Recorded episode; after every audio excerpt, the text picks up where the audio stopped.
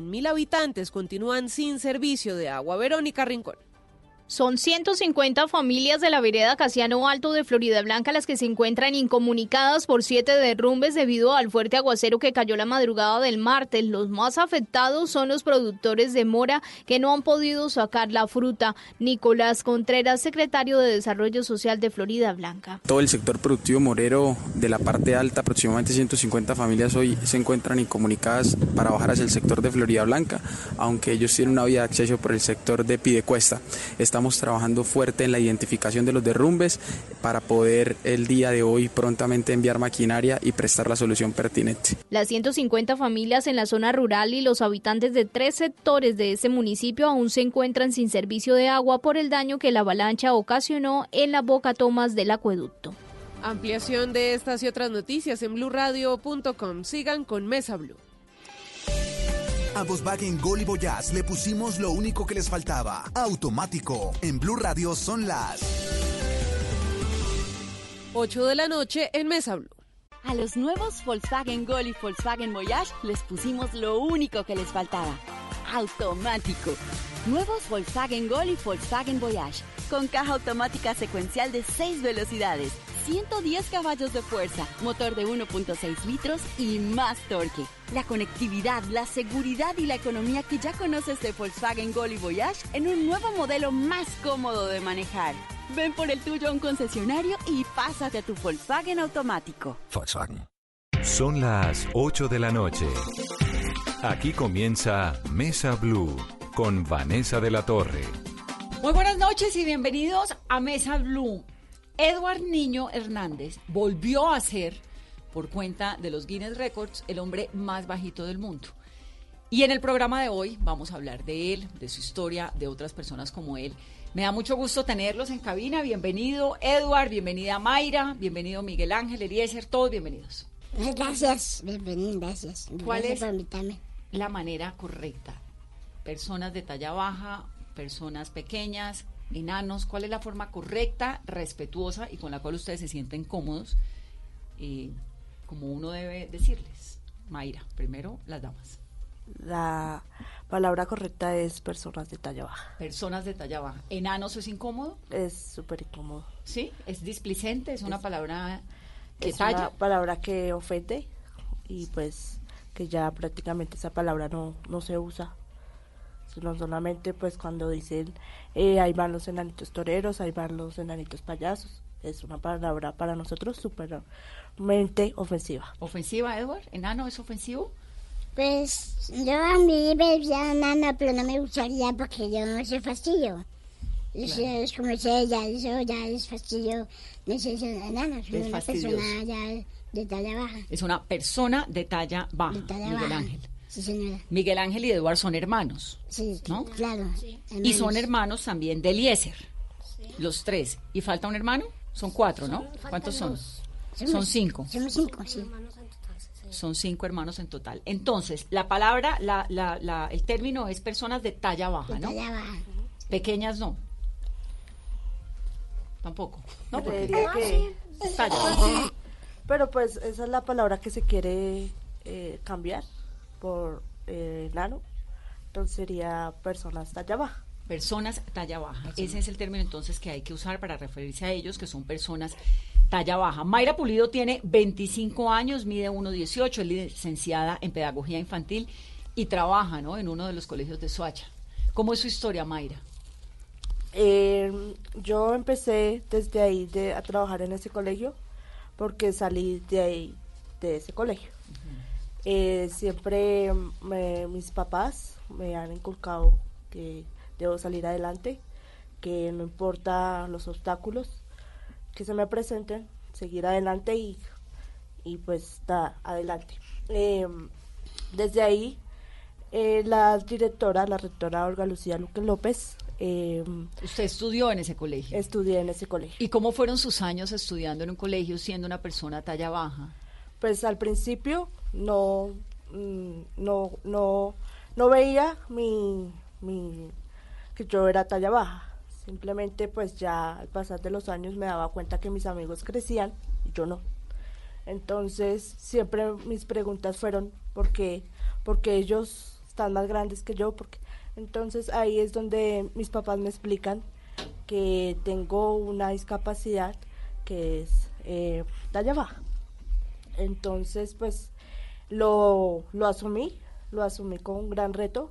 Siempre pues estuve acompañada de mis papás, acompañada de mis hermanos, de la gente que me rodea, prácticamente mi familia, y pues eso me llenó de fortaleza para, para seguir y para avanzar un poco más sobre la educación. ¿Qué era lo difícil o lo complicado de ser persona de talla baja en el colegio? Lo complicado era eh, al subir las escaleras, pues que todos subían en un ritmo más adelante que yo, siempre me dejaban pues de últimas. Eh, a veces me tumbaban porque no me veían, a veces me tocaba quedarme en el primer piso y esperar que todos subieran para yo después subir. Pero entonces em, la docente, las docentes siempre eh, con ese cuidado, con ese eh, eh, con la ayuda para que yo pudiera pues lograr las cosas que, que a veces nos limitamos a, a tener. Entonces, y lo, lo de la, el bullying, sí sufrí bullying, pero es como, era un colegio, es un colegio lleno de valores, lleno de, de, respeto, por respeto, ¿no? pero siempre había que inculcarles más respeto, pues había como recordarles a los compañeros. A los compañeros. ¿El bullying era por parte de quién? ¿De los compañeros? De los compañeros. Sí, de los niños, que los niños son tan crueles, ¿no? Sí, porque ellos pues veían que no, no podía hacer las mismas cosas que ellos, entonces pues se burlaban o a veces no me tenían en cuenta, me dejaban a un lado. Y todo eso fue formando su carácter y el apoyo familiar. Así es, todo fue formando mi carácter. Me fui pues eh, siendo una persona con carácter y con mucha valentía para seguir. Y cuando termina el colegio y se gradúa y decide estudiar pedagogía, ¿no? Pues eh, una de mis pilares eh, para yo asumir sobre lo de la educación fue mi mamá. Ella siempre me enseñó que, que los niños pues a pesar de que ellos con su inocencia de burla son niños. Claro. Y que eh, había que amarlos, había que respetarlos. Ella también es docente y ella fue la que me inspiró y me ayudó a, a seguir y a, a, creer otro, otro pensamiento. ¿Y usted estudió? Para Yo estudié, ¿En dónde? Estudié en la Universidad del Tolima. Licenciatura. Licenciatura. ¿Y cómo fueron esos años en la Universidad Mayra? ¿Mejor que en el colegio? ¿Un poco más respetuosa mm. la cosa? ¿Más bullying? ¿Más comprensión? ¿Más qué? Mejor, mejor es eh, menos bullying, pues porque ya estudiaba con gente ya adulta, prácticamente era muy joven al lado de ellas, entonces pues no, el respeto, eh, la compañía, eh, siempre, siempre estuvo ahí eso. Y ahí decide, voy a ser profesora. ¿Y, ¿y usted es profesora de niños? Profesora de preescolar. ¿Y los niños creen que como usted es una persona talla baja, es una niña? Sí, eh, muchas ¿No? veces me, me, ellos se han como que parado ahí porque yo les aclaro desde el principio que soy la profesora y pues ellos con esa cara de reacción. ¿Y los niños tienen cuántos años? Eh, los niños de 3 a 4. Ah, son chiquitos. Mm. Y usted les dice, yo soy la profesora, Yo no es que sea una niña como ustedes. Pues me toca ponerme un poco seria porque a veces sí me, to sí me tratan como de... De, de, eh, de montársela. Siempre de montármela. Pero Claro. pues no, yo más que una profesora soy una amiga de ellos. Yo trato de jugar, yo trato de, de pues ser igual que ellos, y vamos allí, vamos allá. ¿Y la logra? Y lo logro. ¿Cuánto tiempo lleva siendo maestra? Cuatro años. ¿Y contenta? Contenta, súper contenta. Es la mejor profesión que he podido escoger. ¡Qué maravilla! ¿Cómo se ve el mundo desde el 1.18, un metro 18 que tiene usted? Grande, grande pero no imposible. Es, es algo que eh, muchos, muchos papás dicen, y a esto les llamo como una invitación a los papás con esas personas talla baja, no limitarlos, no limitarlos, eh, siempre pues con ese pensamiento de que salgan adelante, de que no dejar a un lado las burlas, dejar a un lado, o sea, no tomar sentido en eso, sino seguir siempre adelante. Claro. Entonces, pues, eh, siempre yo le decía a mis papás, eh, lo veo imposible, lo veo, o sea, no, aquí como en Bogotá no hay no hay muchas cosas así como para las personas de talla baja, que son los No, pues buses. además es que, claro, que el timbre del bus, me imagino el que tiene bus, que ser un camello, las escaleras, lo que me... Las el escaleras. baño público. eh, los baños públicos, ¿No? aunque ya, ya hay varios eh, baños en los centros comerciales, ya hay para personas con discapacidad. Lavamanos. Talla baja, lava, lavamanos. todo eso. Es, es- supongo que es una ciudad o un país en general que, que no es muy inclusive en esto, ¿no? No, es Colombia es uno de los países que no tienen en cuenta la, la discapacidad para las personas de talla baja. ¿Es una discapacidad? Es una de talla baja? discapacidad. Sí. Así es. Mayra, marido, hijos, No, señora, ahorita estoy soltera y estoy dedicada a mi trabajo. novios. Sí he tenido novios, pero pues eh, ya que he conocido hace ya tres años personas de talla baja me involucraron. Eh, sí he tenido parejas. Cuando dice he conocido, me involucraron, ¿en dónde? En, para, en las personas de talla baja. ¿Hay un pues, grupo? Eh, el grupo, la fundación hace, eh, de Pequeños Gigantes. ¿no? Pequeños Gigantes. Sí, la Fundación Pequeños Gigantes que nació además hace poco, en el 2004 nació. Así es. Que eso es relativamente eh, poco. ¿Cuántas personas de talla baja hay en Colombia? ¿Sabe esa cifra? ¿No? Eh, no, pues es, se dice que en Bogotá es, es donde más hay personas de talla baja, pero asimismo la mayoría no, no salen a, como a la luz, como querer compartir con las personas de talla baja, pero Sí. se sabe que hay bastantes. Bueno, se lo voy a preguntar a Alexis Calvo, que es copresidente de la Confederación Nacional de Personas de Talla Baja, de la Federación Internacional de Fútbol, además. Fue diputado y presidente de la Asamblea de Casanare y me da mucho gusto tenerlo. Alexis, bienvenido a Mesa Blue. Eh, muy buenas noches, Vanessa. Un saludo muy especial para Mayra, para Edward. ¿Cómo están todos ustedes? Bien, no lo oyen porque no se han puesto los audífonos. Pónganse los audífonos, chicos, para que oigan a Alexis, que les está mandando un saludo muy especial, Mayra. Alexis, de golpe me puede contestar la pregunta, ¿cuántas personas más o menos de talla baja hay en Colombia, si lo sabemos? Bueno, no, mire, se dice que cada 25 mil partos nace una persona de talla baja en el mundo.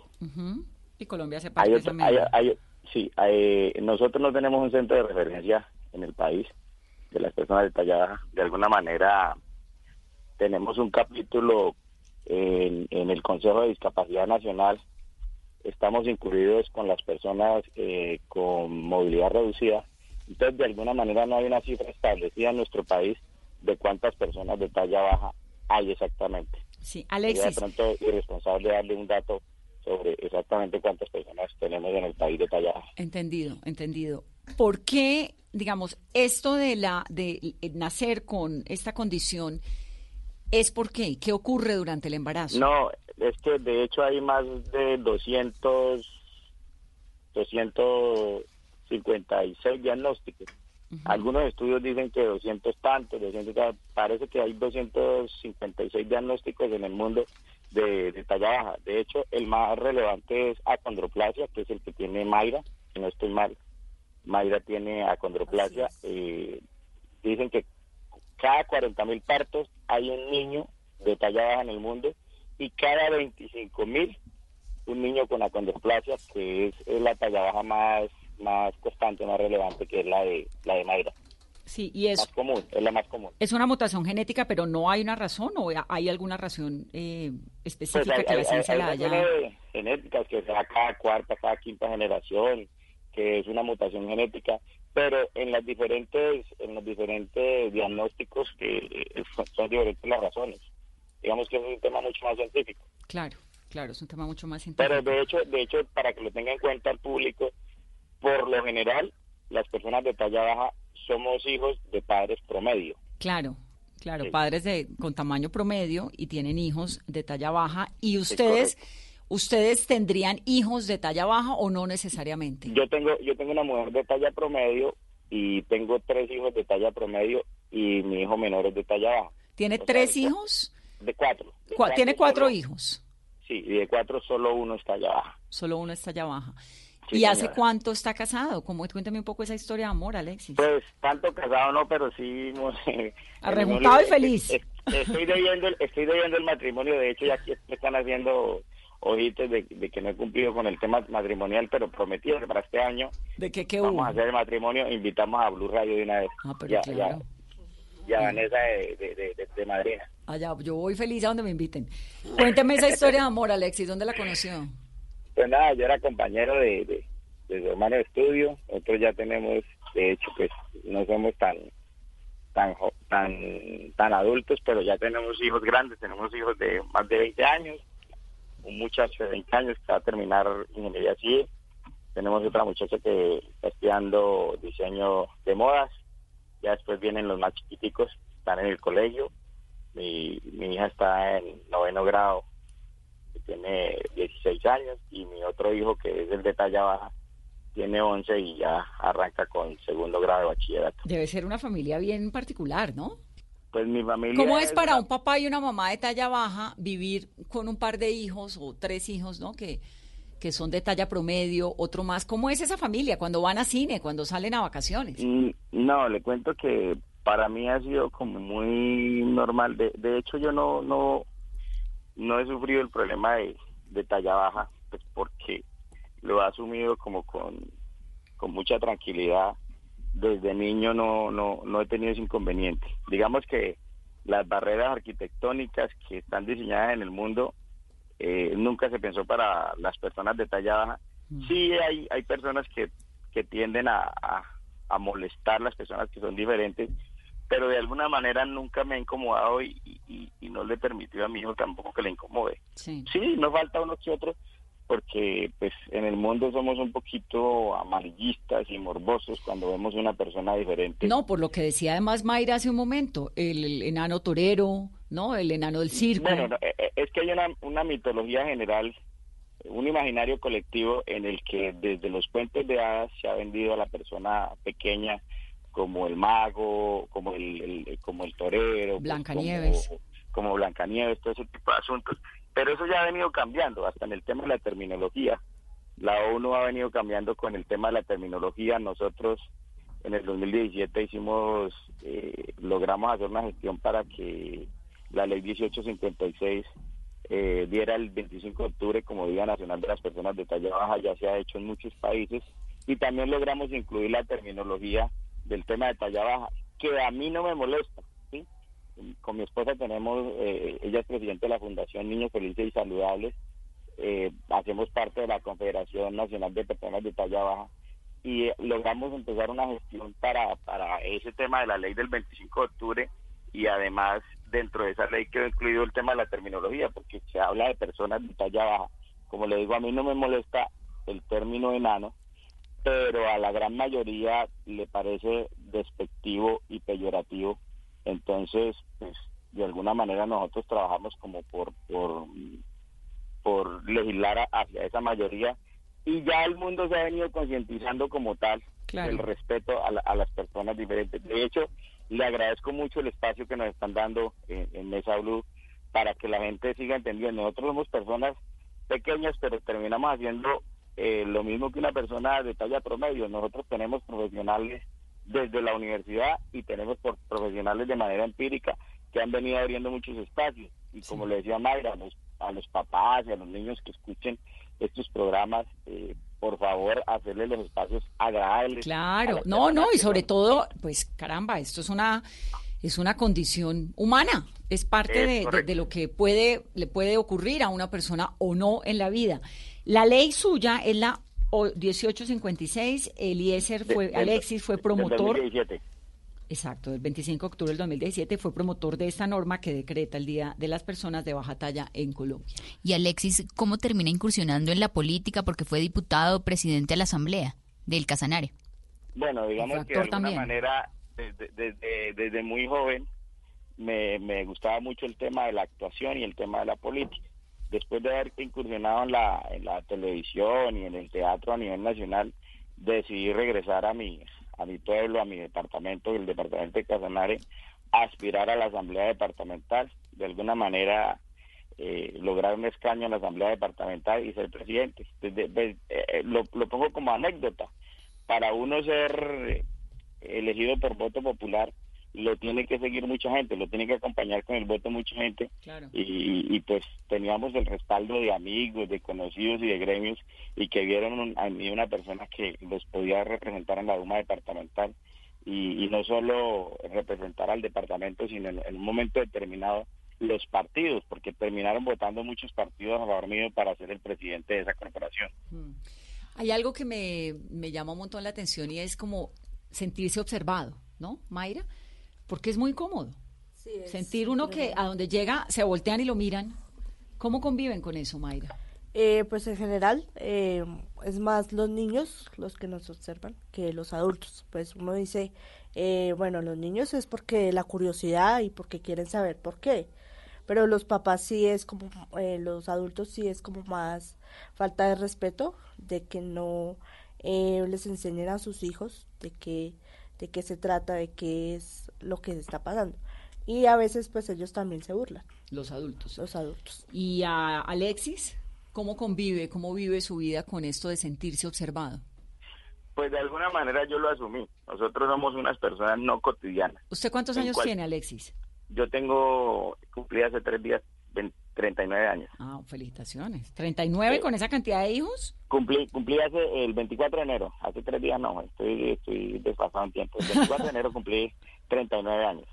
Entonces, eh, decirle, ah, con esa cantidad de hijos, sí, claro, decirle pues que ya uno aprende a convivir y sabe que es una persona no cotidiana.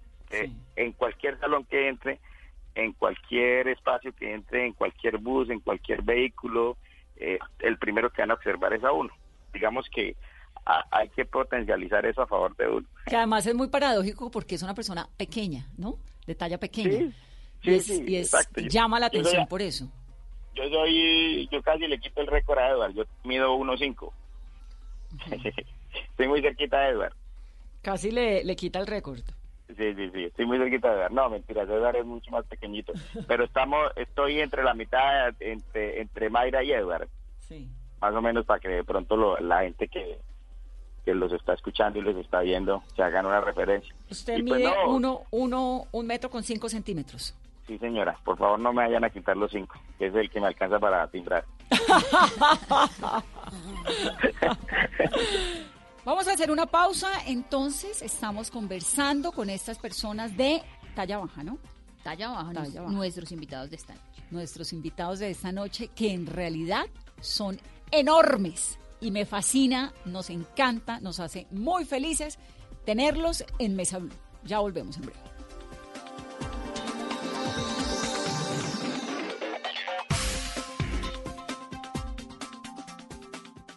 Todos tenemos un reto, algo que nos impulsa, eso que nos hace levantar de la cama todos los días, un sueño que nos lleva al límite y nada más importa. No importa el dolor, ni la frustración no importa el tiempo.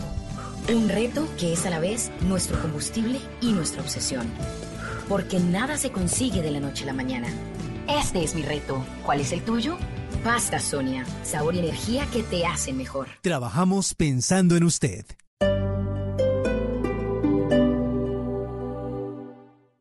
Llega a Blue Radio La Intérprete, el podcast para conocer a profundidad los principales acontecimientos de Colombia y el mundo. Busca y escucha La Intérprete en tu plataforma de música favorita, disponible en Deezer, Spotify y en bluradio.com.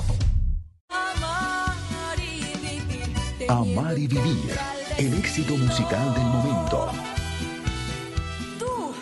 Ahora disponible en Spotify, Deezer y Apple Music. Amar y vivir Lunes a viernes a las 9 de la noche. Tú nos ves. Caracol TV.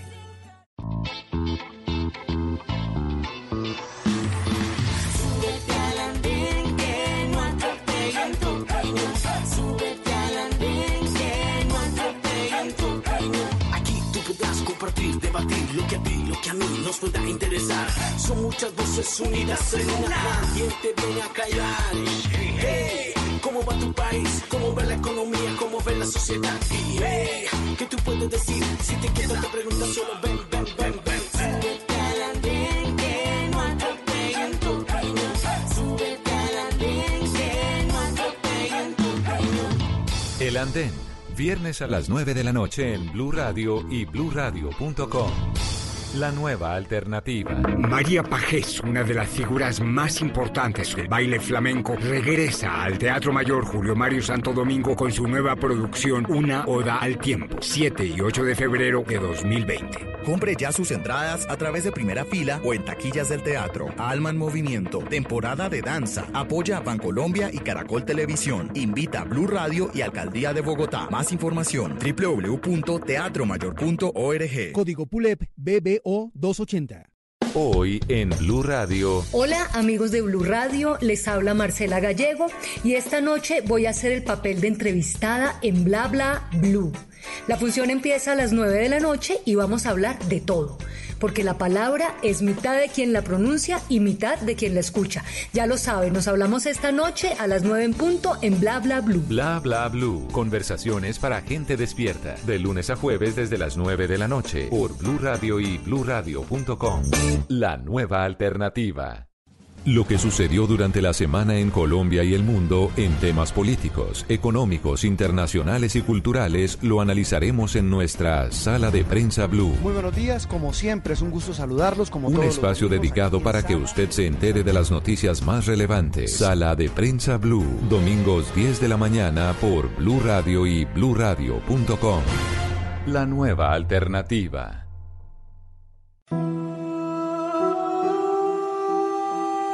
Una tierra olvidada entre dos océanos. Rostros y voces que muestran una tragedia. Minería ilegal, pobreza, narcotráfico, bandas criminales. A partir de este jueves, un nuevo capítulo del podcast La Intérprete. El Chocó, la realidad de un departamento agobiado por la desidia y el abandono. Disponible en todas las plataformas digitales.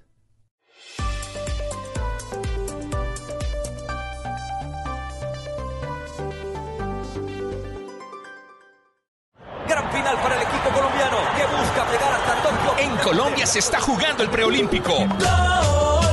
Este jueves, Colombia-Chile. Buscando un cupo a los Juegos Olímpicos de Tokio 2020. juega en el estadio. Blue Radio, la nueva alternativa. Se vive en Blue Radio. Estás escuchando Blue Radio, un país lleno de positivismo, un país que dice siempre se puede. Banco Popular. En el mundo de antes escuchabas. Viene a Colombia nuestra banda favorita. Y tenías meses de planeación. Hoy escuchamos. Solo por hoy, entradas al Rock Stereo a mitad de precio. Y eso no te da mucho tiempo. En un mundo que va así de rápido, necesitas una tarjeta de crédito express. Solicita la tuya y te la entregamos fácil, rápido, sin papeles y lista para usar, para que puedas ir al concierto de tu vida. Banco Popular. Siempre se puede. Somos Grupo Aval, vigilado Superintendencia Financiera de Colombia. Todos tenemos un reto, algo que nos impulsa, eso que nos hace levantar de la cama todos los días, un sueño que nos lleva al límite y nada más importa. No importa el dolor, ni la frustración, no importa el tiempo. Un reto que es a la vez nuestro combustible y nuestra obsesión. Porque nada se consigue de la noche a la mañana. Este es mi reto. ¿Cuál es el tuyo? Pasta Sonia, sabor y energía que te hacen mejor. Trabajamos pensando en usted. A Volkswagen Gol y Voyage le pusimos lo único que les faltaba. Automático. En Blue Radio son las 828 en Blue. A los nuevos Volkswagen Gol y Volkswagen Voyage les pusimos lo único que les faltaba. Automático. Nuevos Volkswagen Gol y Volkswagen Voyage. Con caja automática secuencial de 6 velocidades, 110 caballos de fuerza, motor de 1.6 litros y más torque. La conectividad, la seguridad y la economía que ya conoces de Volkswagen Gol y Voyage en un nuevo modelo más cómodo de manejar. Ven por el tuyo a un concesionario y pásate a tu Volkswagen automático. Volkswagen. Continuamos, esto es Mesa Blue, estamos conversando con estas personas de talla baja. Su historia, su vida, nos encanta tenerlos esta noche, con toda su grandeza, aquí en Mesa Blue. Edward tiene 34 años, ¿no, Edward? 33. ¿Cuándo cumple los 34? El 10 de mayo. Ah, ya, El ahorita 10 de en mayo, mayo. sí. Ahora en mayo. ¿Y cómo se ve el mundo desde una persona, la persona más pequeña del mundo, Edward? Pues, pues, pues se siente pequeño, como un puntico. Se siente un puntico. Sí. Usted está muy bien de salud, Yo bien, bien de salud. pero sí. tiene un tema de ojos, ¿no? De ojos, sí, ¿Cataratas? Pues yo tenía una enfermedad de los, de los ojos y cataratas que no, no veía bien. Entonces, yo no, mi mamá me decía, hey, va- vaya a leer la Biblia. Y yo leía, pero no cansaba de leer. Entonces, estaba como, me estaba quedando ciego. ¿Y lo operaron? Y me operaron los dos ojos. Y ya ve bien, Ya veo bien. pero le molesta la luz y por eso anda con gafas. Sí, claro. La luz del sol, claro, del solar. del Claro. solar. ¿Y el resto del cuerpo le funciona bien? ¿Está bien? Ah, del cuerpo, claro, me siento, bien. Sí, claro. Está bien. Está bien. Eduard, ¿y qué le ha dado este Guinness Record? Ser el hombre más pequeño del mundo. Ah, Pues me siento feliz, contento, pues, pues el niño murió, pues está muy, muy triste, la familia también. Eso es el caso. La persona más pequeña del mundo era un chico que se llamaba Kayendra Tapa Magar, que medía 67 centímetros y que falleció a causa de una neumonía en Pokhara. Pokhara queda en Nepal, cerca de Katmandú.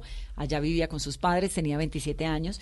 Y cuando el niño muere, que fue eh, declarado el más bajito del mundo en el 2010, cuando cumplió 18 años, Edward llega a ocupar ese, ese Guinness Record, ¿no? Pues era pues un amigo mío también, pero talla baja también. ¿Usted lo conoció? No, no, no, señora, no, no, no.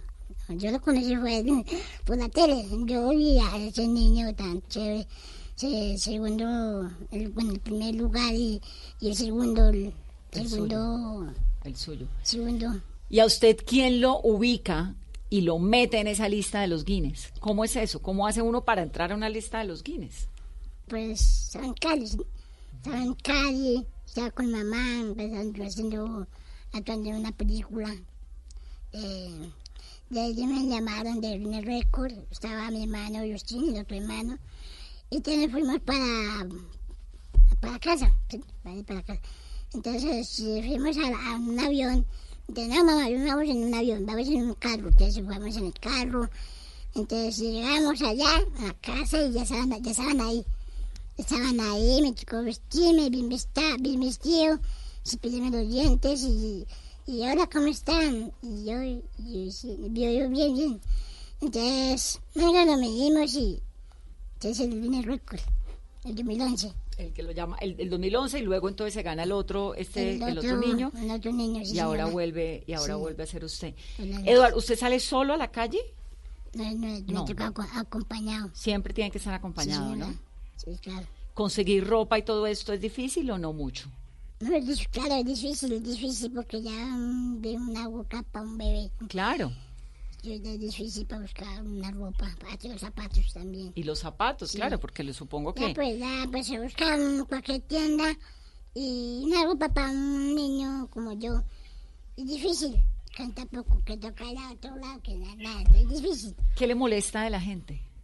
De la gente de, de proporción. Ah, Pues que me molesta pues que me dicen enano y yo me siento, no, no, le pongo, no le pongo cuidado, pues yo me dicen enano y yo no le pongo cuidado.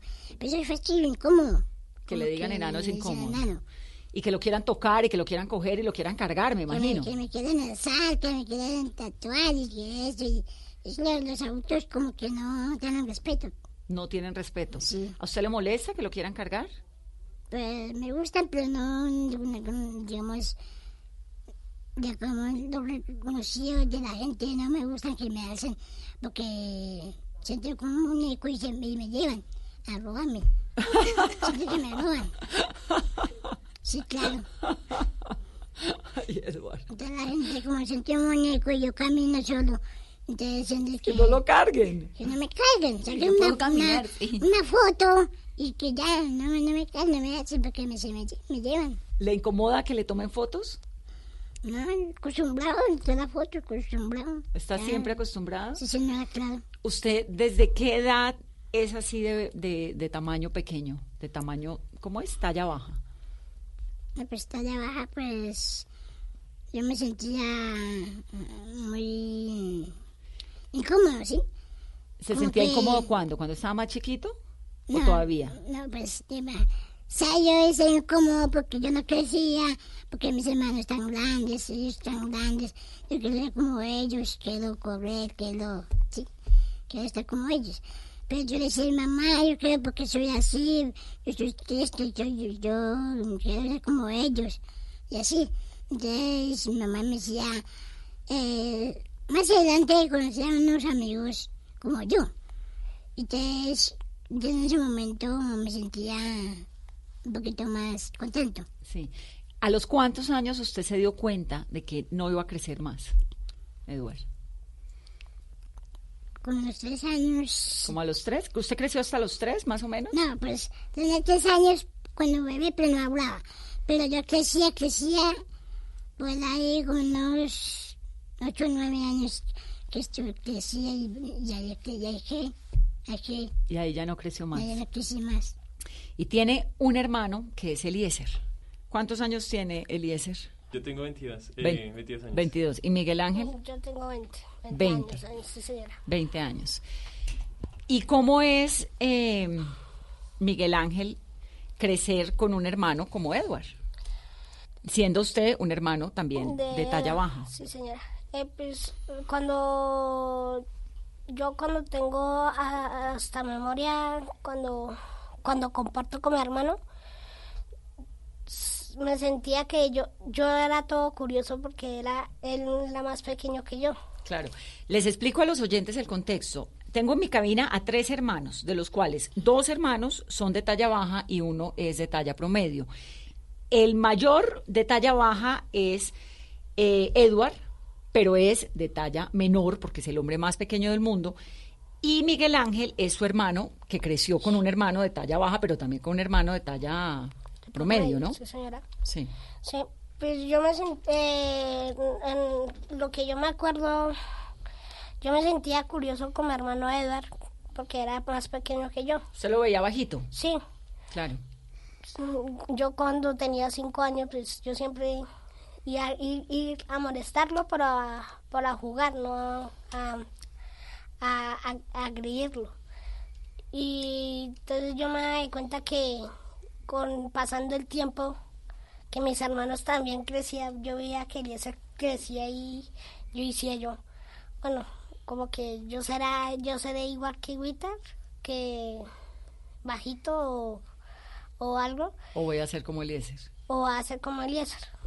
Y pues fue pasando el tiempo y ya como que a los a los nueve años vi que ya crecía muy muy poquito, muy poquito ya.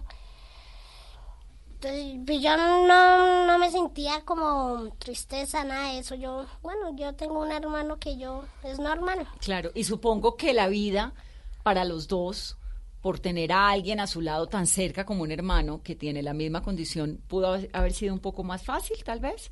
¿Se sintieron siempre acompañados? ¿O les llamó la atención o, le- o les, o les incomodaban los comentarios que habían alrededor? ¿Cómo era la vida como dos hermanos con esta condición? No, pues, no, los comentarios sí, siempre no faltaban los adultos que, que quisieran ofender. Y los niños ya es por parte de naturaleza con ellos, como ella y eh, Como Mayra, Mayra. por naturaleza ellos son curiosos, pues se le perdonan. Pero eso ya va de la disciplina de los papás, que, que, que cojan a los niños y, y Y les, les enseñe, expliquen, sí, que les claro. enseñe que ellos son de talla baja, que no pueden crecer más. Y entre ustedes como hermano, ¿cómo era la relación, Edward? Pues yo, pues yo pues me sentía, pues a mi hermanito, pues compartía, jugaba. Él es menor que usted, Sí, señora, que pero es más alto. Sí. Pues yo compartía, salía, porque yo solo no puedo, me toca acompañado y pasando una carretera y no... Pero, Bueno, pueden, pero los dos sí salen solos. Ah, Sí, sí, sí. digamos cuando mi mamá dice acompaña a Eduardo o lleva a Eduardo al, al... A la tienda. A la tienda. Entonces yo lo acompaño y, y voy y lo espero que compre sus cosas y... Y, Y se y van lo, los y lo dos. traigo otra vez. Y si no, mi mamá me dice, ay, ay, vaya a la tienda que sea la esquina. Yo voy solo. Ah, Pero en la a parte de la cuadra. yo, no, no, yo no puedo, me toca ser acompañado. ¿Cómo es eh, Eliezer, no? Eliezer es el hermano menor de Edward, pero eh, El cuarto. usted es el cuarto, es que son cuatro. ¿Y dónde está el tercer? Eh, el- somos cinco, somos cinco hermanos. Somos cinco hermanos. Entonces y- sacamos el árbol, a ver. la- ¿El primero es quién? Eh, El primero Yo es soy, yo soy Edward. Y soy el mayor. El primero es Edward. Sí. Luego viene Justin. Justin, ¿dónde está? Justin ahorita, él está trabajando con una grúa telescópica en Fusa. En- él fue el que le ingresó a los Guinness Records. Sí. Después de eso El que sigue- hizo todas las vueltas de Sí, la gestión. Sí. Y pues después de eso sigue Elmer. Elmer trabaja como cortador en una empresa pues, de telas. Eh, después de eso sigo yo y después de eso sigue Miguelito. ¿Hay alguna explicación en su familia por la cual hay dos personas de talla baja entre los hermanos? ¿De cinco hermanos, dos? Pues muchos eh, se han diagnosticado estudios y demás, pero pues no es genética porque en mi familia todos somos normales. O sea, mi mamá es de tamaño promedio, mi papá es alto. Eh, mis otros dos hermanos también crecieron normal, pero nunca se lle- ha llegado como que, ¿por qué pasó? Porque incluso pues la niña, hubo una niña en, en medio de nosotros que también iba a ser de talla baja, pero ella falleció. ¿Falleció ya cuando había nacido? o- Eh, o sí, ella duró un año. Duró un año. y Duró un año y ella, ella falleció. Y su casa, me imagino que tiene adecuación para todas las tallas. Sí, o sea, pues prácticamente en cuando vivíamos al principio, o sea, cuando teníamos la casita normal, eh, todo era pues normalito, sí, y Eduard se subía a una silla y hacía sus necesidades en el baño, pero ya después de que se fue construyendo la casa se fueron aplicando necesidades como para ellos, o sea, digamos la, la adaptación a la cocina, el baño, digamos como butacas así para que ellos pudieran subir y demás. Sí. ¿Eduard cocina? No, señora, yo no cocino, yo... Yo como. Yo, yo como, pero yo soy mi hermano Cheche, mi mamá, ellos se cocinan. Yo como, porque yo en la cocina yo no puedo, yo no canso. No me tocaría en una silla y subirme. Pero mi mamá dice, no, porque usted se quema, no hacen así. Entonces me toca yo ahí estar en la casa y comer. ¿La nevera? La nevera sí es normal, o sea, es difícil encontrar un refrigerador pequeño para él, a pesar de que, ah, o sea, como que tuvo esas ideas en algún momento de decir, yo quiero todo pequeño para mí, pero Sí. es, o sea, es algo que es muy difícil. ¿Y duerme solo, Edward? Sí, él duerme solo, Cada uno tiene su cuarto, su cama. señora. Cama tamaño Edward, cama tamaño Eliezer, cama tamaño... Sí, ahorita sí, o sea, Pues. cada uno en su cama tiene adaptación especial. Edward prácticamente es una cama que tiene hace años, Sí. lleva prácticamente la, se la regalaron en Santander, por lo que tengo entendido, de lo que conozco historia de esa cama. Y en el caso suyo, eh, Eliezer, tener a dos hermanos de talla baja, Mm, ha sido algo, pues, chévere y curioso a la vez. ¿Por qué? Porque, digamos, la gente llega en, en lo primero que preguntan, yo sé por qué tan alto. O Claro. porque su hermano bajito. Porque además que mide demás. 1,90. Sí, señora. alto, Entonces, ¿verdad? digamos, tener esa, esa oportunidad de que uno va creciendo y, y sus hermanos, ¿qué? Usted les está quitando la estatura, siempre dice se le comió el maíz. Entonces, como que ese siempre es el comentario en, en otras partes de, de Colombia. Sí. Digamos, ah, entonces que se le tomó la sopa o cualquier cosita así. Y pues, digamos, al crecer con ellos, eh, fue algo, pues, de pronto, a los siete años ya me preguntaba, bueno, ¿y qué pasó aquí? Porque yo soy el, como uno de los más altos prácticamente, porque ya alcanzaba a mi hermano Elmer a los siete años. Y yo, que con siete años y ya prácticamente sobrepasaba a mi hermano. Claro. Entonces siempre fue como que ese diagnóstico así que incluso en el, en el colegio cuando los profesores me decían, bueno, ¿y usted qué? Siempre fue curiosidad constante alrededor. Claro, usted tiene dos hermanos con esta condición. Sí, señora. ¿Y cómo lo, cómo lo terminó eh, aceptando, entendiendo, respetando, además apoyándolos a ellos? No, pues o sea, ya fue como que proceso familiar de que mi mamá me decía, no, es que sus hermanos van a dejar de crecer porque ellos tienen un diagnóstico especial. Entonces yo, ah, bueno, o sea, que ellos son especiales. O sea, no lo tomé por el lado negativo de que, ay, van a dejar de crecer, van a hacerme bullying en el colegio porque tengo hermanos pequeños. No, siempre fui como que diciendo, vamos a salir adelante porque tengo dos oportunidades. O sea, son oportunidades, yo los veo más como alguien que se puede apoyar para crecer juntos. O sea, en familia. Los amigos, Edward, ¿quiénes son sus amigos? Mis amigos, mis amigos son, son mis queridos, que me quieren mucho. Yo estaba en Santander, pues eh, yo, yo tenía un amigo que se llamaba Sandro. Sandro. Eh, yo estudiaba todos los días, este, salía la, hacía la tarea. eh, ¿Estudiaba en dónde usted? Yo estudiaba en Santander, cambiaba, cambiaba de colegio. porque me pegaban bolonazo, me, me llevaban al hospital, no, salía del, no me salía del colegio. Claro, es que tiene que ser difícil porque los niños, ¿no? Con un niño más pequeño. Claro, mis amigos me, me pues, yo, yo, yo les quería mucho, pero mis amigos, yo a veces de descanso, veces yo me, ay, tengo curiosidad, y sí, como que me molesta, entonces, ellos salían y salían a jugar y chum, bolonazo en la cara a mí, y salía al hospital. Claro, pero usted también quería jugar fútbol. Sí, yo quiero jugar fútbol, sí, pero pues ellos como que son grandes. Claro. No, no, no, no podía jugar yo. ¿Y novia? No, yo novia no tengo. Yo estaba así haciendo... Novia no tengo. Yo seguía trabajando, estoy adelante y ¿En qué está trabajando Edward? yo en una... En una... En una empresa de, de un almacén, sí. De, En un almacén. de una empresa no, en un almacén, sí. De eventos. ¿Y qué le gusta hacer? Pues a mí me gusta eh, bailar, que soy bailarín, eh, actor, mm, modelo, artista, de, digamos, pintar dibujos y pintar. ¿Le gusta pintar? Y sí, fotógrafo, que también saco fotos. ¿Es fotógrafo? Fotógrafo, sí señora. ¿Fotógrafo de qué? ¿De eventos? Ah, pues digamos, fotos, fotógrafos, digamos, sale una persona ahí y un, como que un museo, ¿sí? Y yo tengo una foto, me queda bien.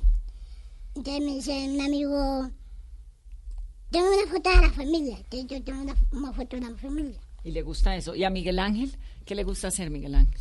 A mí, eh, por el momento estoy, estoy en natación. Me gusta mucho natación. Desde que practiqué ya voy como un año y medio. Aprendí a nadar en ese año. ¿Ahoritica? Sí.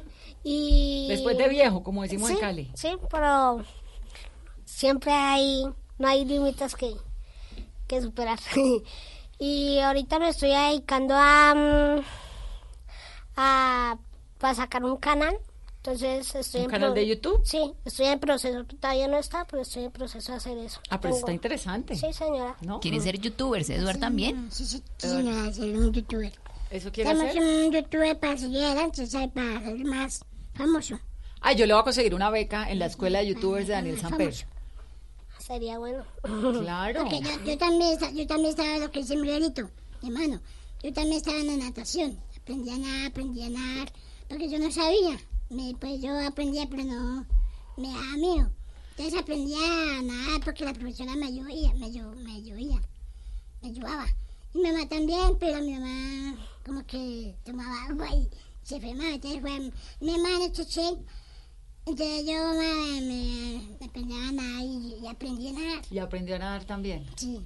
Qué interesante, qué maravilla, ¿no? ¿Y Eduard come bien, duerme bien? O, por ejemplo, una hamburguesa se la puede comer No, completa. Yo, o- yo quiero una hamburguesa, pero mm, yo como yo quiero un- una hamburguesa medio y yo me como un peso de hamburguesa medio y, y estoy lleno. Y una gaseosita y ya. ¿Y ya? ¿Y si duerme bien? Sí, señora, yo duermo, pues me doy la baño y me, me los dientes y ya acostarme ahí. Eh, me duermo y... ¿Y se viste solo así de elegante como vino hoy? ¿Ya le viste los zapatos? Vale, Eh, zapatos de pues, charol, pues. traje. El tema de la ropa, que me llama un montón la atención. Eduard está elegantísimo con su traje, con sus zapatos de charol, bueno, súper elegante. Miguel Ángel tiene esa chaqueta. Esa chaqueta, por ejemplo, Miguel Ángel es de niño. Sí, sí, pero yo, yo por mí cojo algo serio para que me quede bien, no, digamos, toda la ropa que yo veo trae muñequitos, todo eso, y yo... Carritos. Claro, porque es de niños. Sí, carritos, sí. Claro. Y, usted no quiere eso. Sí, yo dije, oye, qué pena es que no tiene algo más serio como, pues, que no tenga muñecos, que sea más deportivo, más, más elegante. Entonces, ahí compro la ropa ahí. sí. Bueno, pónganse los audífonos, Eduard, póngase los audífonos. Usted me dijo que quería ser youtuber, ¿no? Hace un momento. Sí, sí, señora. Pues le tengo la academia. Daniel Samper Ospina tiene una academia de youtubers. Se la oí en estos días en, en Twitter. Daniel, buenas noches y bienvenido a Mesa Blue. Muy buenas noches, Vanessa, muchas gracias. Yo realmente estoy aspirando a ser rector de una escuela de youtubers que está buscando un rector, pero quiero decirle a Edward y a sus invitados que de quedar como rector ellos serán becados en la escuela para que puedan iniciar eh, su, su carrera como youtubers y tendrán aquí eh, estudios, clases, profesores a su disposición para que puedan sacarla adelante. Si están oyendo, ¿no? Edward, ¿usted qué quiere ser youtuber? Edward, acaba el Guinness Record nuevamente de calificarlo como el hombre más bajito del mundo, Daniel. Usted lo ha visto a él, lo conoce perfectamente y vino a nuestra cabina que estamos fascinados oyéndole los cuentos. Y nos contó hace un momento que quería ser youtuber. Hable con Daniel que le va a dar la beca, Edward. Hola Daniel, ¿cómo está? Edward, qué gusto en oírte, muy bienvenido y acá te esperamos para que arranques como youtuber. ¿Cuándo quieres venir? No, pues cuando quiera. Y... Exactamente, así es. ¿Te Sí, parece señor. bien? Sí, sí, claro. Listo, Eduardo. Listo, Un abrazo y felicitaciones por tus triunfos. Bueno, gracias, bueno, gracias. Y Miguel Ángel es el hermano de Edward, que también va para la escuela de youtubers, Miguel Ángel. Bienvenido, Miguel Ángel, ¿cómo estás? ¿Cómo está? ¿Bien? Todo perfecto. ¿Usted por qué es que quiere ser youtuber, Miguel Ángel? Cuéntele a Daniel qué es lo que quiere hacer, lo que me contó ahora. Pues el, el pensamiento mío es como que algo real que se que vea la gente cómo los podemos trasladar, cómo son las compras, cómo los comunicamos nosotros. ¿Cómo compramos Eh, la ropa? Sí, cómo, cómo, cómo se dificulta comprar la ropa a nosotros. Entonces, como que la gente también tiene la curiosidad de ver eso y quiere saber también. Entonces, ese es mi, mi Claro proyecto, sí, señor. Y Muy bien, yo creo que es muy importante que la gente, que todos aprendamos a ponernos en el lugar de ustedes y con un canal de YouTube seguramente nos podrán mostrar cómo es la vida de ustedes. Buenísimo. Entonces tenemos beca, ¡qué emoción! ¡Bravo! Daniel, un abrazo. Un abrazo, gracias. Pero eh, ¿Qué? ahí Dígame, para comunicarnos con él. No, yo les organizo eso, usted fresco.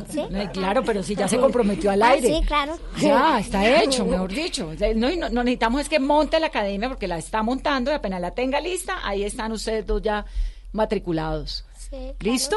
Un abrazo, Dani, gracias. Gracias. Chao, gracias. Listo. Hacemos- en este programa nos dedicamos a hacer los sueños reales. Entonces, ¿qué dicho? Mm, Sí, claro. Sí, claro. Un abrazo a, Vanessa mucho más. Ahora me da un abrazo. Mayra, usted sí, pues porque ya tiene su trabajo, su vida, sus cosas, todo organizada, feliz. A usted también le molesta lo que me llama un montón la atención eso, lo que me decía Eduardo ahora, que le molesta que la foto, que me carguen, que me toquen, que me cojan. Debe ser incómodo, ¿no? Sí, es incómodo, pues eh, a veces se les permite más que todo a los niños que la foto o que los papás nos dicen, ay, vaya, vaya, tómese una foto con él, vaya, pero ya es bastante cansón a la hora de pedir una foto. Pero siguen siendo las personas de talla baja un target o un, digamos, eh, elemento de los circos, de esto que me decía de las plazas de toros y estas cosas. Así es. Eh, pues muchos, muchas personas de talla baja no crecen con sus papás, al lado de sus papás, ¿Por al qué? lado de una familia que, que los rodee y que les impulse a seguir adelante. ¿Por qué? Eh, la mayoría de casos, eh, los papás pues se avergüenzan de sus hijos y los limitan como a salir a la calle, como a diciendo pues usted no, no sirve, usted no me sirve para, para mí, o sea, no puede seguir adelante. Entonces, pues, esa era la, la iniciativa que yo invitaba a los papás a decirles que no, no tienen por qué limita- limitarlos. Si estudian, hay una carrera y para esa carrera no hay necesidad de que la sociedad los limite. De que por eso es que muchos, eh, muchas personas van a, a circos, van a, a algo de torero, pues porque no tienen nada más que, ¿Qué hacer? que hacer. Eduardo, ¿los Guinness vienen acompañados de alguna ayuda económica? ¿De algo o eso es solo reconocimiento? El Guinness. En Guinness es, un reconocimiento nada más, entonces prácticamente es como eso. Pero aunque se les estaba escribiendo para ver si se podía hacer una ayuda económica, pero Sí. No. Que me ayuden. Claro. Bueno, por el momento tenemos la escuela de YouTube. sí, claro. Mayra, y ese llamado de pronto de inclusión laboral y educativa para el gobierno, ¿hace falta respaldo? Hace falta, sí, hace falta más que todo para los colegios, para las universidades, eh, que tomen en cuenta a esas personas con discapacidad para que puedan así ayudarles a, a seguir adelante, tener ese impulso para que ellos sean las mejores personas. Bueno, pues aquí estamos. Qué dicha tenerlos en este programa. Me ha encantado todo lo que les he aprendido un montón. Gracias por invitarme y pues a todos. A todos, A aquí. todos, a todos. Bienvenidos, Mayra. Felicitaciones por ese coraje, por esas ganas de enseñarle a los chicos, de romper barreras. Eduard, felicitaciones por su No, pues gracias por, por invitarme y pues por charlar por todo. Pasamos delicioso, ¿o no? ¿Le gustó? Rico, rico, claro. Él va es feliz con su beca también. Claro. Eh, Alexis, ¿todavía puede Miguel Ángel hacer deporte, nadar? Sí, claro que sí. De hecho, en, lo- en los Paralímpicos hay personas de talla baja participando en diferentes disciplinas. ¿Y hay un Claro límite sí. de edades? No, no, no, no. Para nada. Para Eh, nada, el- el- el- los Paralímpicos tienen eh, es- espacios sin, sin, sin edad límite. Perfecto. Alexis, gracias y un abrazo. Bueno, un abrazo para todos no ustedes. y- saludarlo. y- un abrazo para todos ustedes. Dejarlo con una frase que escribió alguna vez una directora de teatro, Juliana Reyes, para una obra que hacía yo. Todos somos pequeños ante la gran inmensidad del universo. Eso Así que por favor sigamos abriendo espacios a las personas de talla baja. Decirle a Vanessa que por favor siga siendo madrina de nuestra inclusión social, así como se lo pedimos a todos los periodistas que nos entrevistan, sigan siendo padrinos de nuestra inclusión social cada vez mucho más visibles. Decirles que estamos muy contentos de permitirnos este espacio y que, como lo reiteraba, tenemos profesiones desde todos los ámbitos, eh, en el ámbito universitario, de manera empírica, abogados, arquitectos, ingenieros. Entonces, eh, la limitación solo está en la cabeza de Sí, las señor. personas. Eso, eso es verdad.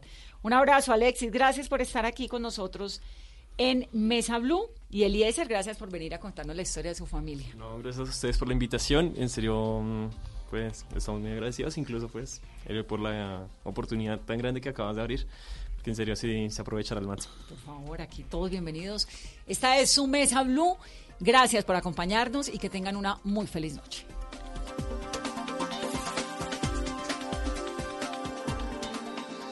Estás escuchando Blue Radio, un país lleno de positivismo, un país que dice siempre se puede. Banco Popular. En el mundo de antes escuchabas. Viene a Colombia nuestra banda favorita. Y tenías meses de planeación. Hoy escuchamos. Solo por hoy, entradas al Rock Stereo a mitad de precio. Y eso no te da mucho tiempo. En un mundo que va así de rápido, necesitas una tarjeta de crédito express. Solicita la tuya y te la entregamos fácil, rápido, sin papeles y lista para usar, para que puedas ir al concierto de tu vida. Banco Popular. Siempre se puede. Somos Grupo Aval, vigilado Superintendencia Financiera de Colombia. El mundo está en tu mano. Escúchalo. Noticias de Colombia y el mundo a partir de este momento. Léelo, entiéndelo, pero también opina. Con respecto a la pregunta del día. Comenta. Yo pienso que ese código. Critica. Y sí, pienso que. Felicita. Vean que el pueblo lo está En respaldando. el fanpage de Blue Radio en Facebook tienes el mundo y un espacio para que compartas lo que sientes. Búscanos como Blue Radio en Facebook. Tú tienes mucho que decirle al mundo, porque en Blue Radio respetamos las diferencias. Blue Radio, la nueva alternativa. Tu hogar, tu espacio, tu refugio, tu casa, el lugar más personal que tienes debe estar de acuerdo a tu gusto, a tu estilo, de acuerdo a las tendencias de moda, al medio ambiente. Y para eso, Blue Radio presenta Casa Blue, un espacio donde podrás conocer todo lo que debes saber para que tu casa se sienta y se vea como siempre has querido. Casa Blue, haciendo de tu casa un hogar. Presentan Patricia López y Ana María Pulido. Casa Blue, este sábado a las 10 de la mañana por Blue Radio y bluradio.com. La nueva alternativa. María Pajés, una de las figuras más importantes del baile flamenco, regresa al Teatro Mayor Julio Mario Santo Domingo con su nueva producción Una Oda al Tiempo, 7 y 8 de febrero de 2020. Compre ya sus entradas a través de primera fila o en taquillas del teatro. Alma en Movimiento, temporada de danza. Apoya a Bancolombia y Caracol Televisión. Invita a Blue Radio y Alcaldía de Bogotá. Más información www.teatromayor.org. Código PULEP BBO 280. Esta noche en Bla Bla Blue. A las 9 estará con nosotros la talentosísima actriz Marcela Gallego. A las 10, el historiador Nicolás Pernet, a propósito del famoso coronavirus, nos va a hablar sobre la historia de las epidemias y pandemias que han atacado a la población mundial, los agüeros que se crearon y cómo la ignorancia hizo que todas esas enfermedades se propagaran. Y hoy, que es miércoles de música de los 90, les tendremos las mejores canciones de esa gran década. Ya lo saben, los esperamos esta noche a todos para